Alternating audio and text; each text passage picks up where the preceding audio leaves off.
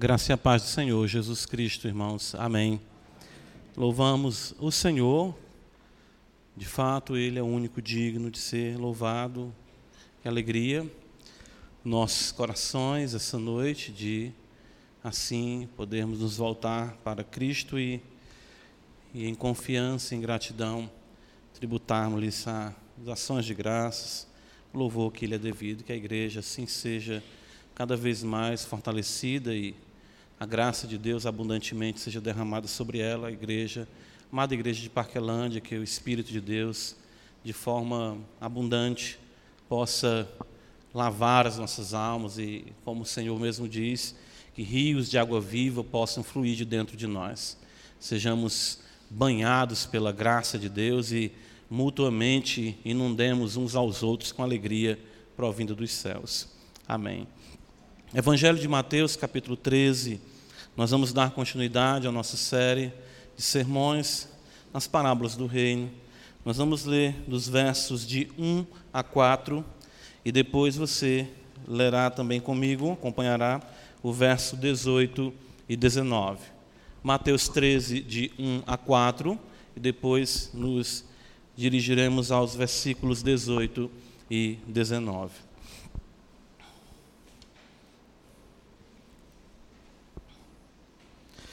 Diz-nos assim, o Evangelho de Nosso Senhor e Salvador Jesus Cristo. Naquele mesmo dia, saindo Jesus de casa, assentou-se à beira-mar. E grandes multidões se reuniram perto dele, de modo que entrou num barco e se assentou, e toda a multidão estava em pé na praia. E de muitas coisas lhes falou por parábolas e dizia: Eis que o semeador saiu a semear. E ao semear, uma parte caiu à beira do caminho, e vindo as aves a comeram. Verso de número 18. Atendei, vós, pois, a parábola do semeador. A todos os que ouvem a palavra do reino e não a compreendem, vem o maligno e arrebata o que lhes foi semeado no coração. Este é o que foi semeado à beira do caminho. Amém. Pai nosso que estás nos céus, santificado seja o teu nome, venha o teu reino e que seja feita a tua vontade, assim na terra como nos céus. Louvado seja o Senhor para sempre seja louvado nosso Deus. Ó Pai bendito, enche o nosso amor de coração, enche o nosso coração de amor por Ti, para que possamos Te adorar, ó Deus, com substância, para que possamos de fato, com gratidão, louvar a Ti, para que possamos caminhar, para que possamos nos afastar do pecado, a gratidão, o amor, tudo isso ah, venha nos fortalecer na percepção de quem tu és, na prática de toda a nossa espiritualidade, na vivência de todas as nossas relações, que possamos ver a abundância do teu amor sobre nossas vidas e toda a nossa vida seja, Senhor, um reflexo desse glorioso amor, o qual tu nos amou primeiro. A tua igreja, Senhor, ainda milita aqui do lado de cada eternidade, e são inúmeros os santos ainda sendo trabalhados por ti, aperfeiçoados, caminhando de glória em glória. Deus bendito, que cada trajetória, que cada história na sua individualidade possa ter o triunfo da vida e da morte de um santo que afirme: Jesus Cristo é o Senhor para a glória de Deus Pai sejam nossas vidas unicamente com o propósito de definir, de fato, dizer para tudo e todos que não há outro Senhor além do nosso bendito Salvador, nosso Senhor Jesus Cristo. Ajuda-nos, Pai, a fim de que o teu nome assim seja glorificado. A tua palavra é a verdade e é diante dela que nos colocamos aqui não para dissecarmos a tua palavra, mas para que ela de fato venha definir, sondar e revelar quem nós somos, confrontar os nossos pecados, afastar de nós tudo aquilo que é contrário à tua vontade, trazer vidas que ainda não se dobraram a ti, aos teus pés essa noite, fortalecer o que está fraco, dar ânimo ao desanimado, vida àquele que desfalece, a fim de que tu seja tudo em todos a esperança da glória. Ajuda-nos para que nossas mentes e corações, capturadas por Ti, possam de fato, ah, Senhor, se deleitar na beleza do Senhor, no poder do Teu Espírito Santo, conforme revelado nas Sagradas Letras. Ajuda-nos, ó Pai, nós cremos no poder do Espírito Santo e por isso nós te oramos em nome do Teu Filho amado, em quem Tu se comprais e em quem nós também aprendemos a ter o nosso deleite e prazer. Amém. Meus irmãos, em nossa exposição panorâmica do capítulo 13, que se deu no último domingo, nós vimos a temática central do reino como ah, aquilo que exatamente norteia toda a apresentação do Senhor dessas parábolas que diante de nós se encontram. Sete parábolas, as quais nós podemos assim observar desde o princípio da vida cristã até a consumação do século, nos são apresentadas pelo Senhor, destacando a beleza do reino, a singularidade do reino, a dinâmica do reino, a natureza do reino. Essas peculiaridades concernentes ao reino são exatamente ah, o propósito do Senhor para que venhamos entender onde de fato nós nos encontramos. Eu creio que os irmãos lembram que tanto ah, o final do capítulo 12, que antecede, não é claro, o capítulo 13, bem como já no final do capítulo 13, nós temos percepções, vamos dizer, apenas humanas de quem Cristo é. E, e, e não é isso que Cristo quer que tenhamos acerca, de fato, a respeito dele a, a, esse, esse, de fato, essa moldura nos faz perceber a, a preocupação, se assim podemos dizer, e o foco do Senhor em nos trazer uma compreensão de fato do reino de Deus. Ah, o apóstolo Paulo vai nos dizer, em Colossenses capítulo 1, versículo 13, que nós fomos transportados do reino das trevas para o reino do Filho do seu amor. Então, Paulo tinha isso muito bem firmado em seu coração. Ele diz: Ele nos transportou do império das trevas para o reino do Filho do seu amor. Paulo vai dizer em Romanos também, no capítulo 14, ele destaca: o reino de Deus não é comida nem bebida, mas justiça, a alegria, de justiça, paz e alegria no Espírito Santo. A temática do reino, então, não é algo de só menos importância. Nós temos que nos aperceber ah, de que nós não somos mais súditos do império das trevas e que nós passamos a ser súditos do reino da luz. Ah, isso deve ser bem definido na vida de todo cristão. Você tem que dizer assim de fato: eu sirvo ao Rei Jesus. E não simplesmente o, o, termo rei como alguma deferência que você queira prestar a Cristo, mas com consciência de fato de que a, a, você anda sob a, um soberano, anda sobre a lei deste soberano, anda sob a vontade desse soberano e que de fato toda a sua visão de mundo é pautada por aquilo que este soberano, no caso, o Senhor Jesus Cristo, estabeleceu para as nossas vidas.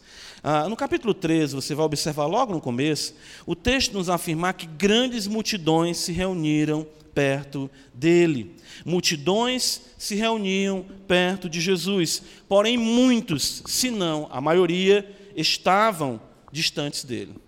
Essa proximidade geográfica não significava necessariamente inclusão no reino.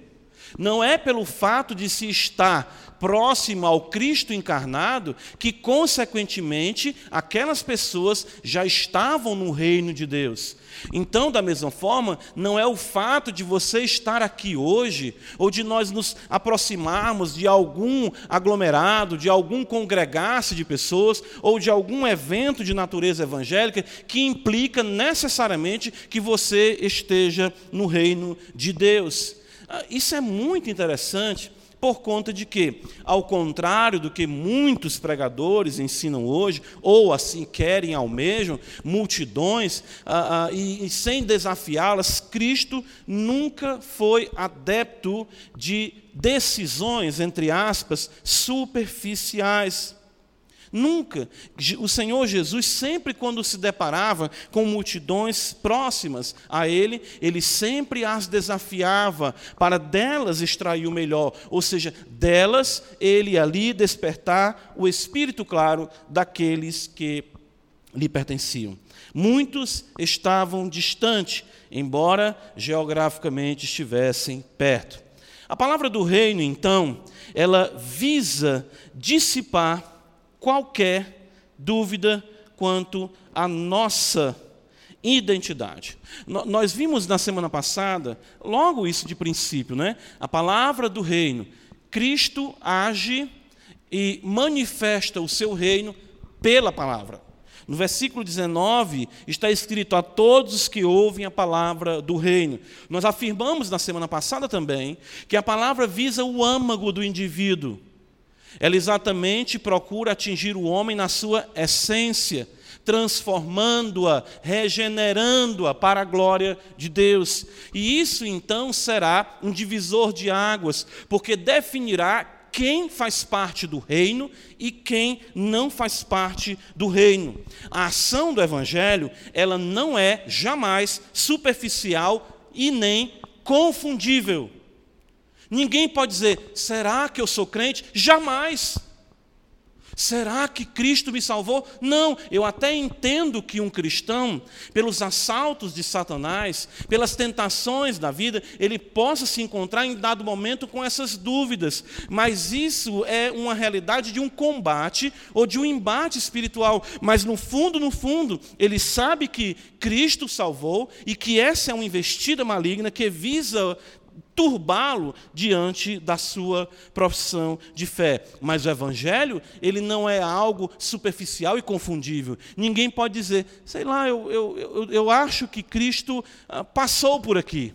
Não, não tem por onde nós afirmarmos a presença de Cristo na vida de alguém e isso não lhe traga o devido impacto do domínio, da soberania daquele que é rei sobre tudo e sobre todos. Olha, irmãos, os evangelhos nos relatam isso. Percebam, Jesus chegava onde estava ali Mateus, na coletoria, ah, muito bem empregado, concursado, ganhando muito bem, e ele dizia: Vem, segue-me. E ele abandonava tudo e o seguia. Né? Você observa uh, Tiago e João com o seu pai, a figura mais, uh, uh, vamos dizer assim, icônica para o judeu no que concerne à autoridade, à submissão, e aparece um estranho, de certo modo, para eles e diz: Venham e eu vos farei pescadores de homens. E eles deixam seu pai, deixam as redes, a, a, o empreendimento, a, a empresa de pesca que eles tinham e seguem o Senhor. Não há como você dizer, ah, Cristo passou por aqui e me chamou e a minha vida continua do mesmo jeito. É isso que o Senhor quer aqui trazer a nossa percepção ah, no que concerne a esse relacionamento como súditos do reino. O que precisamos fazer, irmãos, é sermos francos em observarmos nossa relação com a palavra do reino. Ou seja, ah, ah, será que de fato a palavra do reino ela brotou, ela germinou em mim, a semelhança dos dias de Jesus, a palavra ela continua sendo pregada. Ou seja, ela continua sendo semeada. De fato, Paulo vai nos dizer em Romanos 10, 17, que a fé vem pela pregação e a pregação da palavra de Cristo. É Cristo quem prega. A escritura aberta é o próprio Cristo falando ao seu povo, falando à sua igreja, trazendo para junto de si aqueles que lhe pertencem. Cristo nunca deixou de semear. O próprio fato aqui dele dizer o semeador, no versículo de número 13, ele fala: Eis que o semeador saiu a semear. Isso primariamente está atrelado à sua pessoa. Ele deixou a sua glória e ele saiu a semear. Ele saiu com o propósito de pregar. No Evangelho de Marcos, nós vemos as muitas curas que ele fez no capítulo 1 e as multidões ali eh, solistas por serem curadas, alimentadas, os seus problemas resolvidos. A Escritura diz que ele se acordou de madrugada, procurou um lugar e orava. E Pedro e os demais apóstolos chegaram para ele e disseram: A multidão te procura. Ele disse: Vamos a outros lugares, porque pregar a palavra do reino, para isso foi que eu vim. Ainda hoje, através dos seus ministros e até mesmo dos seus discípulos como um todo, a mensagem da palavra de Deus, ou seja, a semente, continua sendo lançada. Então, a, a parábola do semeador, além de indicar a dinâmica do reino, e o acesso ao reino de Deus, como é que nós de fato podemos ter acesso a esse reino, também serve para que venhamos nos examinar à luz da mesma, à luz dessas verdades e considerarmos se de fato somos súditos do reino. Isso é importante. Na quarta-feira nós estivemos aqui falando sobre isso, 2 Coríntios 13, 5, o apóstolo Paulo diz: Examinai-vos a vós mesmos. Por três vezes Paulo diz: Vós mesmos se ocupem na temática de vocês. Examinai-vos a vós mesmos, provai-vos a vós mesmos se estáis na fé. Ou não reconheceis que Jesus Cristo está em vós? Veja, vocês não conseguem perceber isso? Se é que já não estáis reprovados. Palavra de Deus, então, ela é totalizadora da vida daqueles que são alcançados por ela. E as suas vidas, então, têm na palavra do reino a fonte na qual as mesmas são pautadas. Então, ah, nós não podemos, de forma nenhuma, ah, olhar para a Escritura, olhar para a palavra do reino e dizer, ah, ok, maravilha, que coisa linda, que beleza. Não. A palavra, ela vem de impacto ao coração do homem, ao âmago do homem, e ali o divisa, ou seja, alma e espírito, juntas e medulas, Hebreus, Hebreus 4, 12 e 13, discerne os propósitos e intenções do coração e revela aquele homem como pertencente ou não à palavra do reino, consequentemente, do reino de Deus. Então, antes de nós observarmos o Senhor apresentar o resultado positivo do ato dele próprio semear, o Senhor nos apresenta o aspecto negativo. E isso até de forma tripla. Né? Nós vamos observar a semente que caiu à beira do caminho, a semente que caiu em solo rochoso e a semente que caiu entre espinhos, até que vejamos a semente que, enfim, eu acho interessante quando está escrito no versículo 8, veja, outra, enfim, caiu em boa terra. Então, nós primeiro vamos observar esse aspecto negativo para que não nos achemos classificados neles, ou seja, com uma vida indiferente para com a palavra, com um coração superficial para com a realidade da palavra, ou com um coração dividido para com a realidade da palavra do reino. Onde a palavra adentra, ela exatamente faz a sua obra com perfeição. Antes de considerarmos essa realidade do solo, eu quero primeiro trazer algumas considerações, observando o que o Senhor nos apresenta aqui da natureza da semente. Versículo 3, então, veja o que Jesus nos fala. Ele diz assim: Eis que o semeador saiu a semear. O que ele saiu a semear? Lógico, a semente. Que é o quê? Conforme Mateus capítulo 13, verso 19, é o logos do reino. Conforme Marcos capítulo 4, versículo 14, é o logos. E conforme Lucas capítulo 8, versículo 11, é o logos de Deus. Então, a semente que Jesus lança é ele próprio. É o próprio Verbo. Cristo é exatamente o pregador e o conteúdo da mensagem. Jamais Jesus deixou o púlpito da sua igreja sozinho. Jamais o Senhor deixou a sua igreja sozinha. Tanto que uma das marcas da igreja verdadeira é a proclamação da palavra de Deus. Isso porque Cristo está ali a semear a sua palavra. E isso é algo exatamente impressionante, uh, o qual nós devemos considerar como a grandeza do conteúdo que Cristo veio trazer para nós. Ele não veio trazer para nós simplesmente algo periférico da sua pessoa ou algo concernente a um estilo de vida melhor. Cristo semeia a si próprio. Assim sendo, a natureza do que é esperado é inevitavelmente atrelado à natureza do que é plantado. Quando Cristo, de fato, adentra na vida de alguém, o que ele quer encontrar naquela vida não é nada menos do que ele próprio germinando naquela vida. Ele sai a semear quem? A si próprio. O conteúdo da mensagem é ele mesmo. Então é algo completamente inconcebível para o semeador, que é o Senhor por excelência, para aqueles que são súditos do reino, que não tenham cada vez mais de Cristo em si, moldando o seu ser e conformando a sua imagem. Abre comigo em Tiago, capítulo 1, veja o irmão do Senhor, né? Que por um momento, conforme João capítulo 7, de fato, ah, por sua vida até que fosse salvo, era incrédulo, nos diz João capítulo 7, ele vai nos dizer assim, Tiago capítulo 1,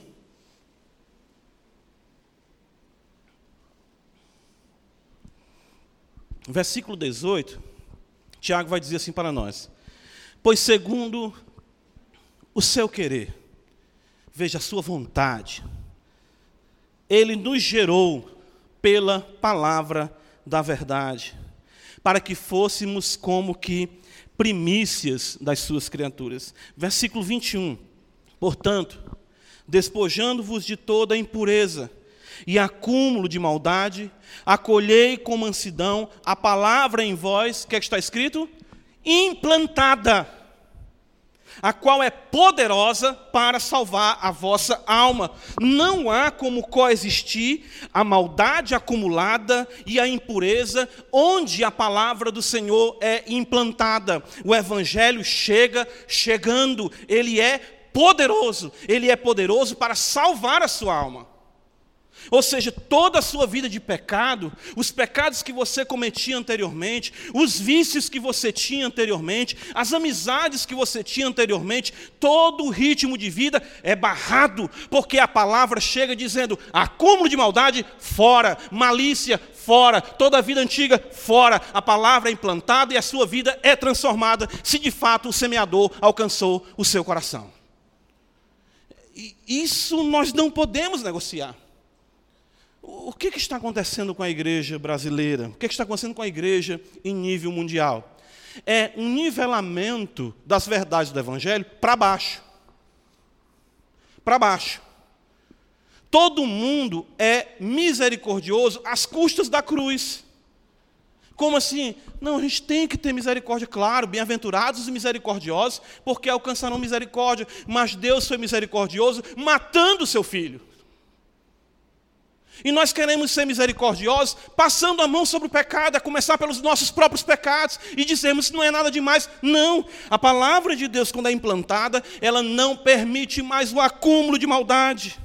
Ela não permite mais a impureza, no sentido da mesma reger aquela vida, porque ela é poderosa para salvar a vossa alma.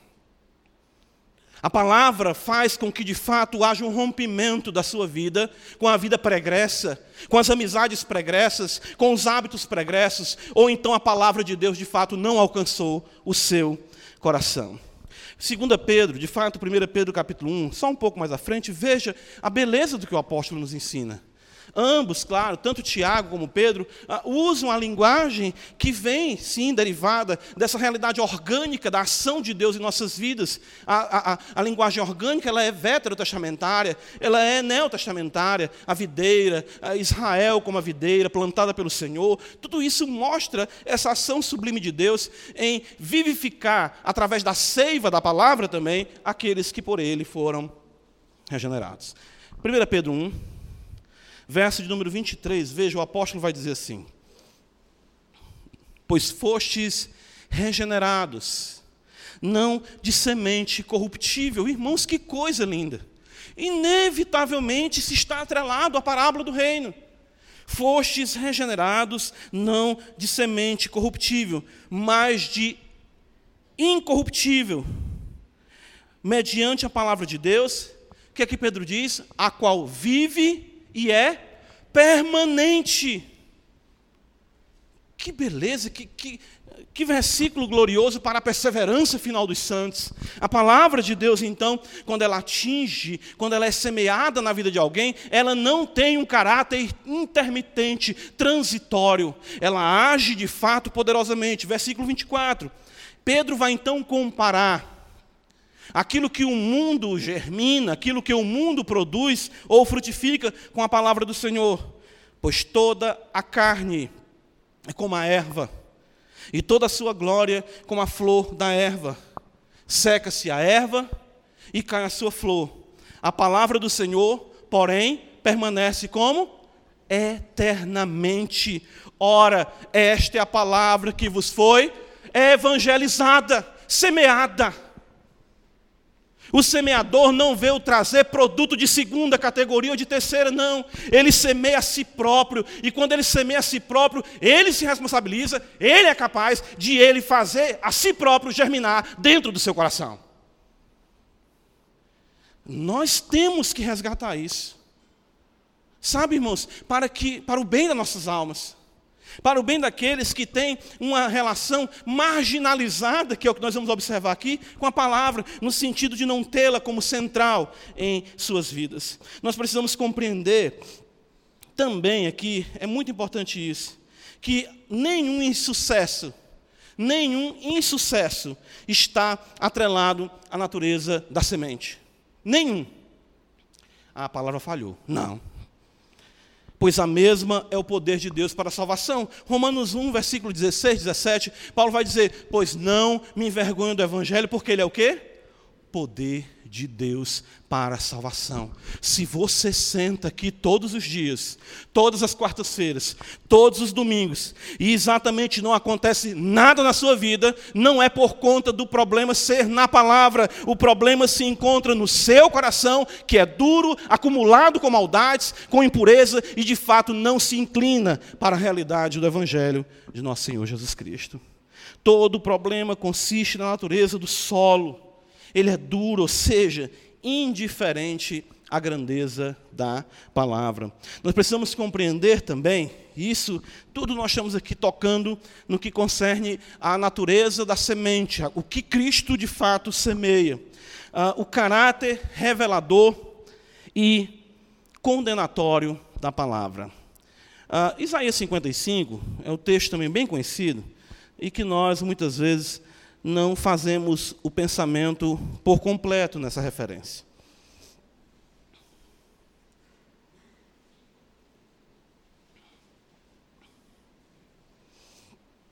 Isaías 55, a partir do versículo 10. Porque assim como descem a chuva e a neve dos céus, e para lá não tornam, sem que primeiro reguem a terra e a fecundem e a façam brotar, para dar semente ao semeador e pão ao que come. Assim será a palavra que sair da minha boca. Não voltará para mim vazia, mas fará o que me apraz e prosperará naquilo para que a designei.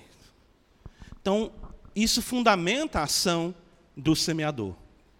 Quando alguém ouve a palavra e aquela pessoa se mantém impenitente, mais persistente nos seus pecados e nos hábitos de outrora, quando não conhecia ou não tinha contato com a palavra, não é que a palavra falhou. A palavra foi designada para revelar exatamente a condenação daqueles que são amantes de seus pecados. 2 Coríntios capítulo 2, veja, abra comigo esse texto também, ele é muito impactante. A palavra cumpre o seu papel de vida e morte naqueles a que naqueles que são expostos a ela. Ah, às vezes nós pensamos assim, puxa, a palavra foi pregada e a gente não viu nenhuma conversão. Que pena, Deus não foi glorificado. De maneira nenhuma. Deus foi glorificado nas vidas que ali ouviram e foram condenadas. Porque o pecado daquelas pessoas foi julgado pelo Evangelho de nosso Senhor e Salvador Jesus Cristo. 2 Coríntios 2, versículo 14, Paulo vai dizer: Graças, porém, a Deus, que em Cristo sempre nos conduz em triunfo. Veja, sempre nos conduz em triunfo e por meio de nós manifesta em todo lugar a fragrância do seu conhecimento. Porque nós somos, para com Deus, o bom perfume de Cristo tanto nos que são salvos, o que, é que está escrito? Como nos que se perdem. Para com estes, ou seja, nos que se perdem, cheiro de morte para a morte. Para com aqueles, aroma de vida para a vida. Quem, porém, é suficiente para essas coisas? Não existe, irmãos, neutralidade à exposição bíblica. Saiba que se você não fizer alguma coisa com a palavra que você está ouvindo essa noite, ela, a palavra, fará algo terrível com você, ou seja, consolidará a sua condenação.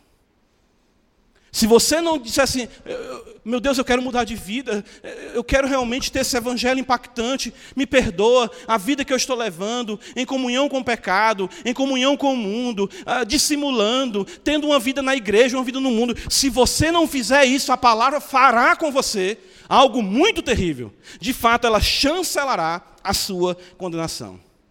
Isso é algo realmente muito uh, delicado para todos nós que aqui estamos. Ou seja, é, é, é por isso que uh, os puritanos diziam: não continue ouvindo uma pregação se você a ela não se sujeita. Isso agravará a sua condenação. Volta comigo Mateus 13. A, a, a própria ação. Uh, interessante que eu vou dizer aqui. Assim, a própria ação de Satanás, ela é ensino para nós. Que é isso, pastor? Sim. A própria ação de Satanás para com a palavra é ensino para nós. Veja só. Mateus capítulo 13, versículo de número 4 diz que ao semear uma parte caiu à beira do caminho. E o texto diz: "E vindo as aves a comeram". Ah, o texto fala também no Evangelho de Marcos que ah, Satanás arrebata.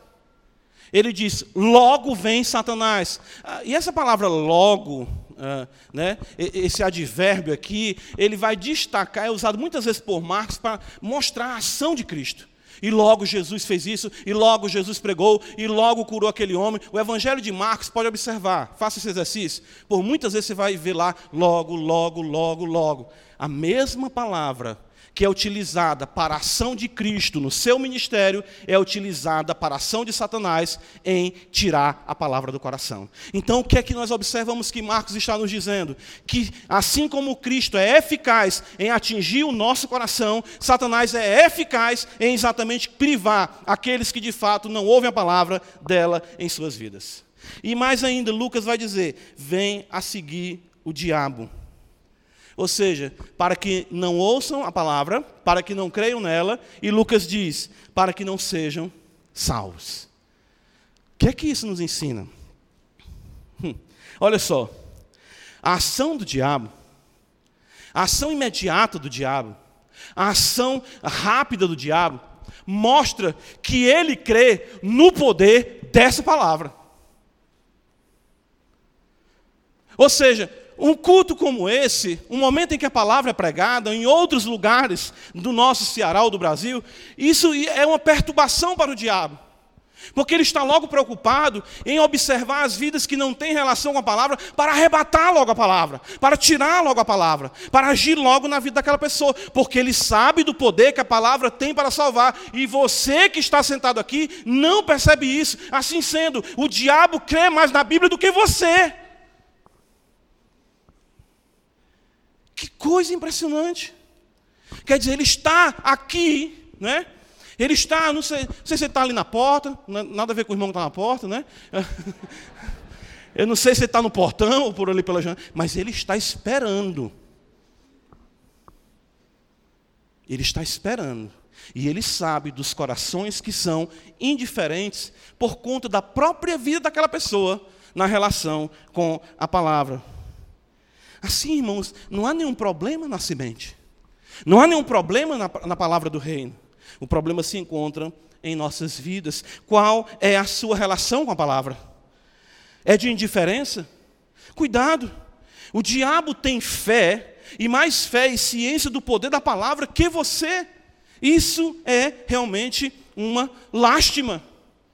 Eu não posso de forma nenhuma, né? Aí eu vou fazer, como a gente costuma dizer aqui no nosso, né, nossa linguagem aqui no Ceará, se você perder para o diabo, você vai ganhar de quem, meu irmão?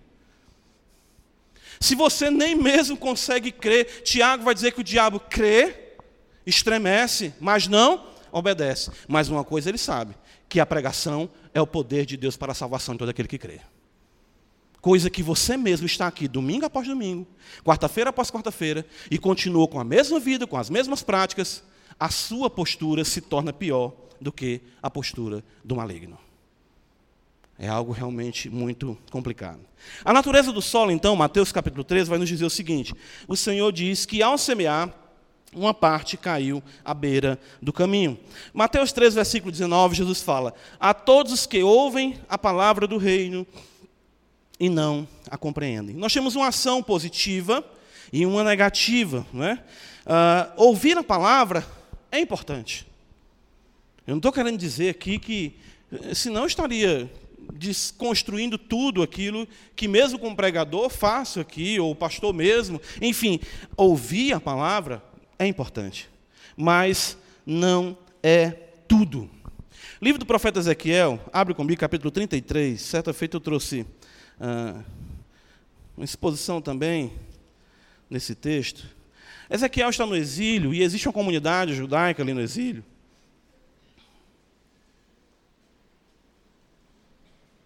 A comunidade reconhece que Ezequiel é profeta, de fato se dispõe a ouvi-lo.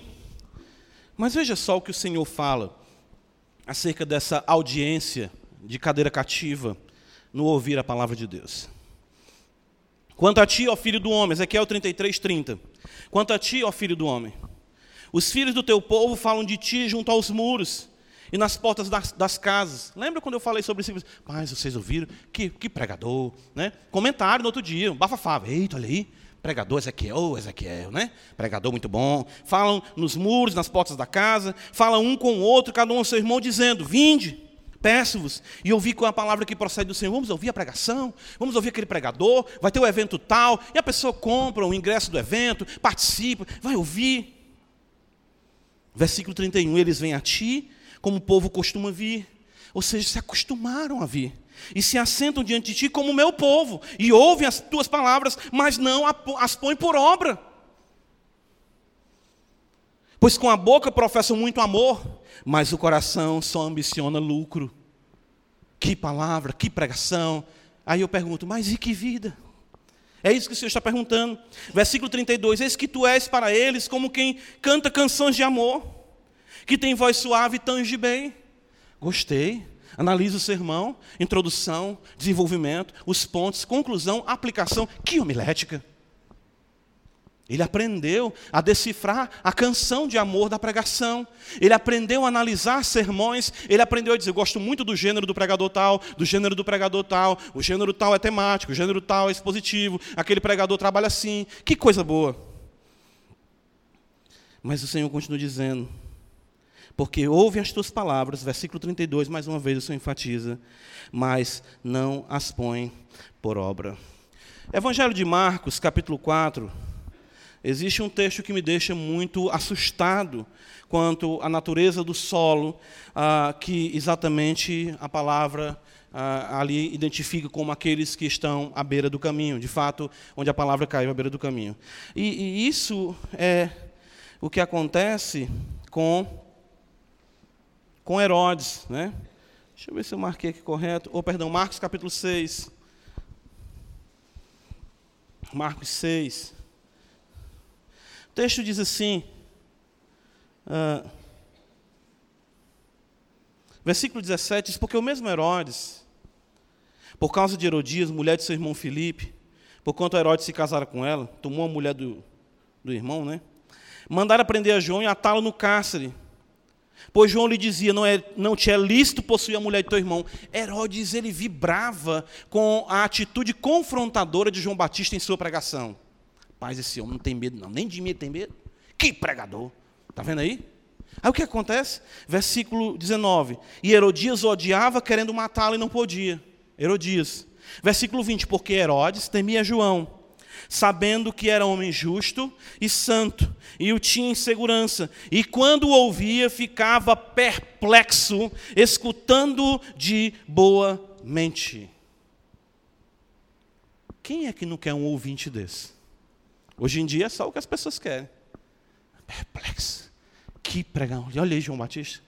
Só que eu acho interessante, no versículo de número 21 diz: E chegando um dia favorável. Favorável a quê?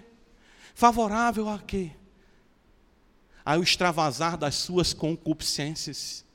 Herodes se embriaga, Herodes cobiça a filha de Herodias, e num dia favorável a tudo isso, a conspiração mesmo da, de Herodias, a, a, a, a questão propícia ao pecado, fez com que João Batista fosse silenciado. A prova de que você é o solo à beira do caminho é que quando o pecado ou o prazer se apresenta para você, você corta a cabeça da pregação e exatamente não quer que a palavra venha estragar aquele seu momento de deleite e prazer. Isso é característico do solo à beira do caminho. Não, não, não, não. Não vamos falar disso aqui agora, não. Eu quero saber, olha que coisa linda, olha que, olha que lugar bom, olha que. Meu irmão, mas. Ah, não, não, não, não, por favor. Quantas e quantas vezes a cabeça de João Batista é guilhotinada pelas paixões e pelas concupiscências? Evangelho de João, capítulo 5, ah, ah, veja só, embora eu não esteja falando que foi usado guilhotina, né? mas só para os irmãos entenderem o ato de, ah, em que ele foi decapitado. João capítulo 5, o Senhor Jesus falando acerca dos fariseus, ele diz o seguinte, e acerca de João Batista também, os fariseus ouviam João Batista. Tanto que Jesus vai dizer assim: por que vocês não creram nele? Por que vocês não atenderam o que ele falou? Versículo 35, João fala: Ele, João Batista, era a lâmpada que ardia e alumiava. Que beleza! João Batista era a combinação perfeita do pregador. Ele alumiava, ele tinha entendimento e ele ardia, ele se comovia com as verdades. Esse não é um pensamento meu, do Jonathan Edwards. Ele diz: João Batista era a lâmpada que alumiava e que ardia. Teologia em chamas. Aí o que acontece? Jesus fala dos fariseus: E vós quiseste por algum tempo alegrar-vos com a sua luz. Veja, por algum tempo, não constantemente, alegrar-se com aquela luz. Que pregador, que mensagem. Você vir aqui todo domingo pode ser um ponto muito positivo, mas também pode ser algo muito terrível. Você pode estar aqui na categoria dos ouvintes, como Herodes e os fariseus, que exatamente não põe por obra, como diz o profeta Ezequiel, as palavras que lhe são apresentadas. Mateus capítulo 13, versículo 19, ainda destacando a natureza da semente, veja, o Senhor vai dizer algo importante. Ele diz no versículo 19: A todos que ouvem a palavra do reino e não a compreendem.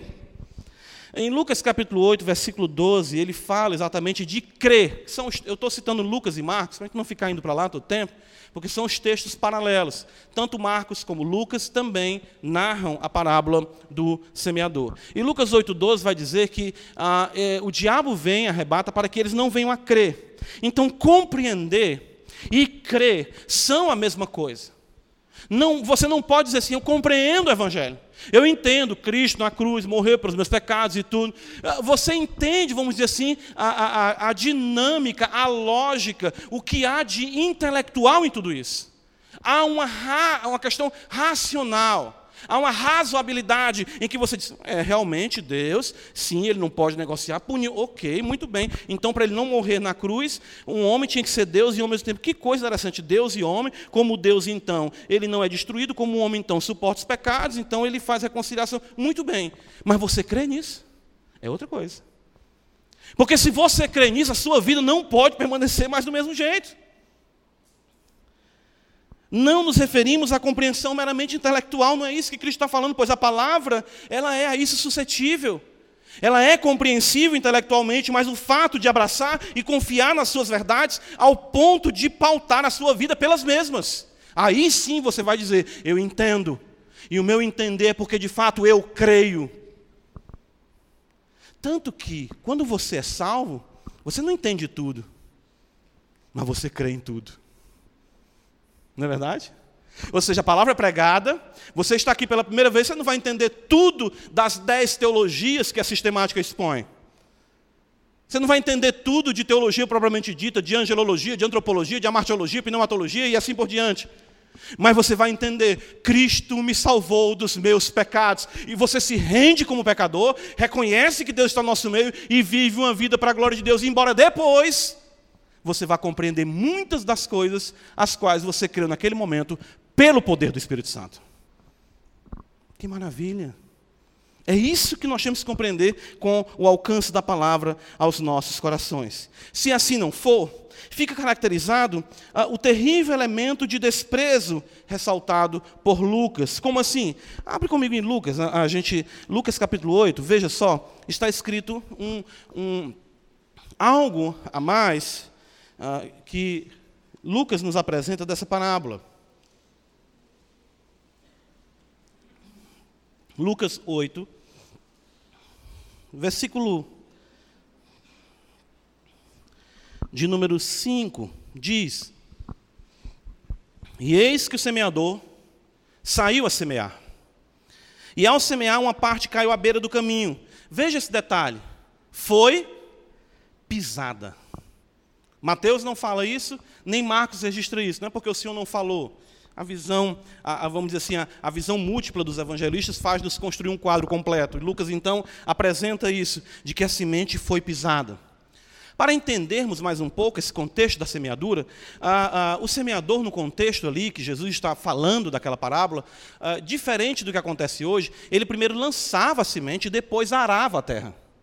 Então o semeador jogava a semente, né, todo o campo, e à beira do caminho era o local do trânsito, onde o semeador caminhava, onde os animais caminhavam, enfim, era o local do trânsito do campo de semeadura. Assim, muitas pessoas e animais por ali transitavam. Então, nós vemos que ah, não há, nesse contexto do solo à beira do caminho, acolhimento à palavra. E que é só mais alguma coisa qualquer na superfície do seu coração. Então a ideia aqui, que se você desentender as verdades do Evangelho, e você continua com a mesma vida a partir de amanhã, segunda-feira, ou quando você chegar hoje em casa, a tua internet vai desmanchar tudo que você ouviu aqui essa noite, simplesmente mostra que você pisa na palavra. É isso que Hebreus vai dizer que não há salvação, não há perdão para aqueles que pisam o sangue da nova aliança.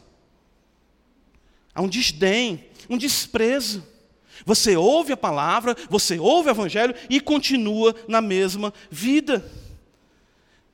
Solo à beira do caminho, ele é caracterizado por isso. Então, nós vemos aqui mais uma vez: o problema não é a palavra, não é a natureza da, da semente. A problema, o problema, a problemática está na natureza do solo. Para nós concluirmos, então, Uh, o triste resultado que nós observamos em Mateus capítulo 13 é o seguinte: vejam, o texto diz no versículo 4: E ao semear, uma parte caiu à beira do caminho, e vindo as aves a comeram. No versículo 19 do capítulo 13, o Senhor, explicando a parábola, diz: A todos os que ouvem a palavra do reino e não a compreendem, vem o maligno. Marcos capítulo 4, versículo 15 diz: Vem Satanás. Lucas capítulo 8, versículo 12 diz: Vem o diabo. Que quadro.